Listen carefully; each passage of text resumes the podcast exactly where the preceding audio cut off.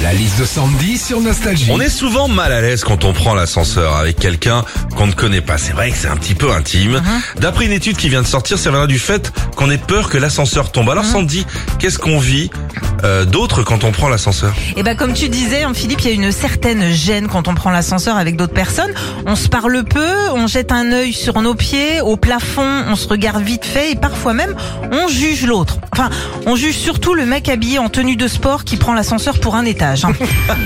Quand on monte dans un ascenseur aussi et qu'on voit une personne au loin arriver, généralement ce qu'on fait, bah, c'est qu'on appuie sur un bouton qui fait que les portes restent ouvertes et que la personne puisse monter. Ça, 99% des Français le font. Et le pourcent qui ne le fait pas, bah, c'est Philippe. hein.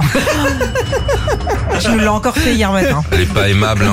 Hein. Enfin, à l'intérieur des ascenseurs, t'as toujours des règles de sécurité, euh, tu sais, inscrites un petit peu euh, partout. On doit par exemple ne pas monter à plus de 6, on ne doit pas euh, faire plus de 250 kilos, on ne doit pas fumer.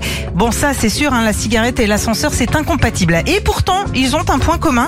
Ouais, les deux font descendre. La liste de Sandy sur Nostalgie. Oh, je trouve ça joli. Ah oui. Ah, c'est joli Sandy. On va créer un almanach. Les vannes des années 60. Les meilleures vannes. Sim, Patrick Bouvard. Philippe et Sandy. 6h-9h sur Nostalgie.